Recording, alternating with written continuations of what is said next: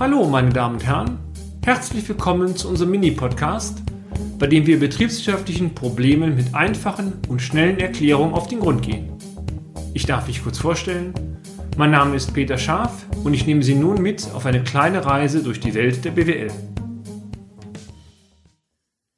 In einer der letzten Beiträge haben wir bereits über die Chancen, aber auch Risiken gesprochen, die bei der Einführung eines wahren Wirtschaftssystems realisiert bzw. entstehen können. Aus unserer Beratungserfahrung heraus möchten wir gerne einige Aspekte und Tipps für Sie zusammenstellen, damit Ihr Unternehmen nur in dem Segen der Systeme kommt, ein Orkan der Verwüstung aber auf jeden Fall vermieden wird. Tipp 1.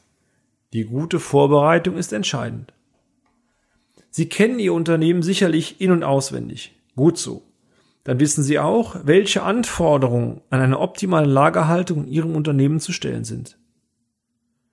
Definieren Sie einen klaren Anforderungskatalog, was Sie von dem System unter Berücksichtigung der besonderen Aspekte Ihres Unternehmens genau erwarten. Zu nennen sind beispielsweise die Anzahl der Artikel, die Rentabilität der Produktgruppen, Selektionsmöglichkeit nach Kunden, Margen, Deckungsbeiträge und so weiter.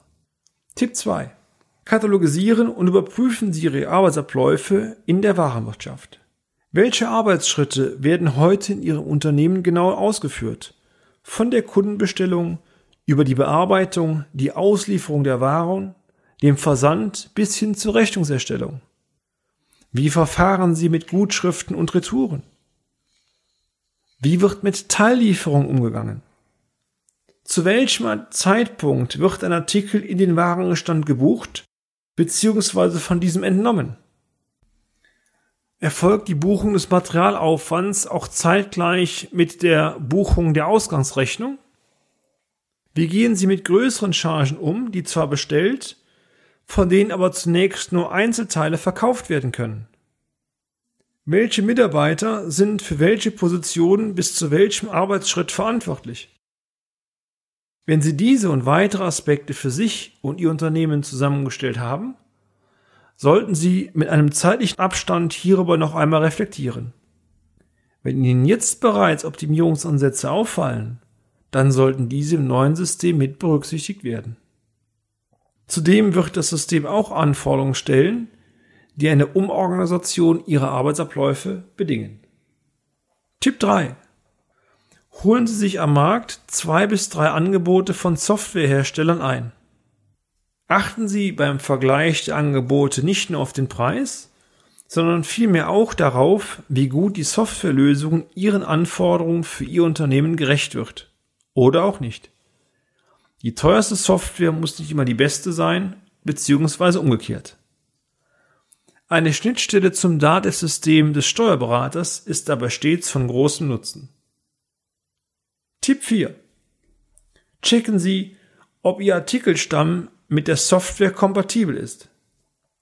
Die Erfahrung zeigt uns immer wieder, dass im Laufe der Jahre ein wahrer Wildwuchs in den Artikelstämmen besteht. Gruselig wird es uns, wenn die Artikelstämme sich über Jahre immer weiter von einer Grundlogik entfernt haben. So sollte aus der Artikelstammnummer bereits hervorgehen, um welche Produktgruppe es sich handelt. Diese Kennzeichnung ist dann konsequent über alle Unterartikel umzusetzen. Prüfen Sie auch, ob der Detaillierungsgrad der Artikelstämme ausreicht. Es gibt nichts Schlimmeres, wenn große Volumen am Ende in einer Sammelposition Diverses gebucht werden. Ein belastbares Controlling kann später so nicht mehr implementiert werden. Tipp 5. Erfassung von Wert- und Mengenkorrekturen. Die meisten EDV-Systeme sehen nur vor, dass ein Einkaufs- und Verkaufspreis hinterlegt wird. Das eingepflegte Mengengerüst ergibt dann, multipliziert mit dem durchschnittlichen Einkaufspreis, den rechnerischen Einkaufswert des Warenbestandes. So weit, so gut. Im System nicht vorgesehen sind oftmals Eingabemöglichkeiten, mit denen der Warenbestand für Zwecke des externen Rechnungswesens korrigiert werden kann.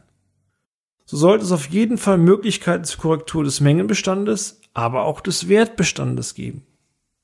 Zudem muss später eine Selektion exportiert werden können, aus der sämtliche Korrekturen der jeweiligen Chargen direkt ersichtlich sind und damit der bilanzielle Wert des Warenbestandes auch abgeleitet werden kann.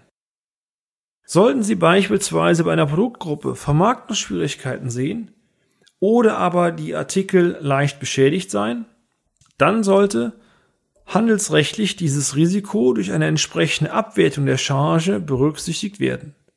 Die Höhe des Korrekturbetrages muss aus der Übersicht dann ersichtlich sein. Hilfreich ist zudem ein zusätzliches Eingabefeld, in dem einige Stichworte der Erläuterung hinterlegt werden können. Nur so kann eine transparente Buchführung sichergestellt werden. Tipp 6. Synchronisieren Sie die Erfassung der Erlöse mit der Erfassung des Materialaufwandes.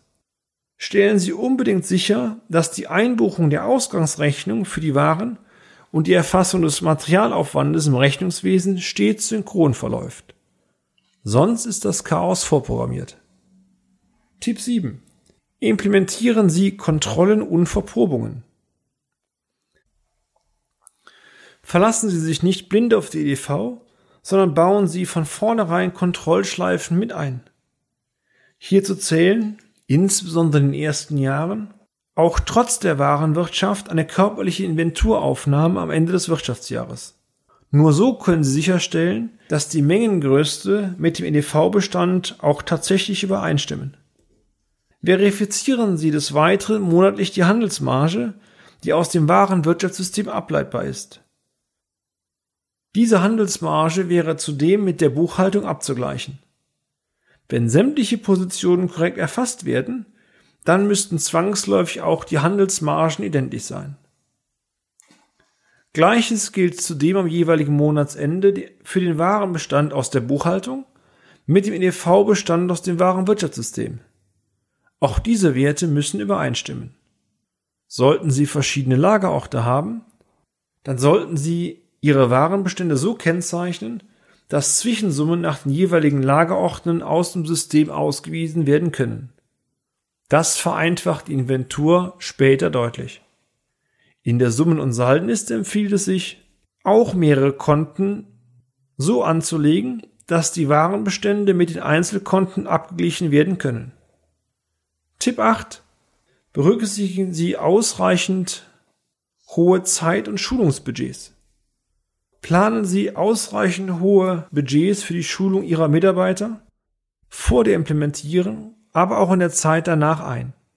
Nur so kann sichergestellt werden, dass sich keine großen Erfassungs- und Handhabungsfehler im System einschleichen. Tipp 9. Planen Sie einen ausreichenden Zeitverlauf ein. Erst danach sollten Sie Ihre Warenwirtschaft auch scharf schalten. Tipp 10. Akzeptieren Sie anfängliche Doppelarbeit. Sofern es die Ressourcen in Ihrem Haus ermöglichen, arbeiten Sie über einen fest definierten Zeitraum, beispielsweise drei Monate, sowohl mit dem neuen System, aber auch mit Ihrer alten Vorgehensweise. Dieser deutliche Mehraufwand zahlt sich insoweit aus, als dass Systemfehler sehr schnell erkannt und behoben werden können. Das totale Chaos kann so eigentlich nicht entstehen. Merken Sie etwas? Mal kurz eine Software kaufen, auf den Server spielen, einführen, endet höchstwahrscheinlich im Chaos. Der Tsunami ist vorprogrammiert.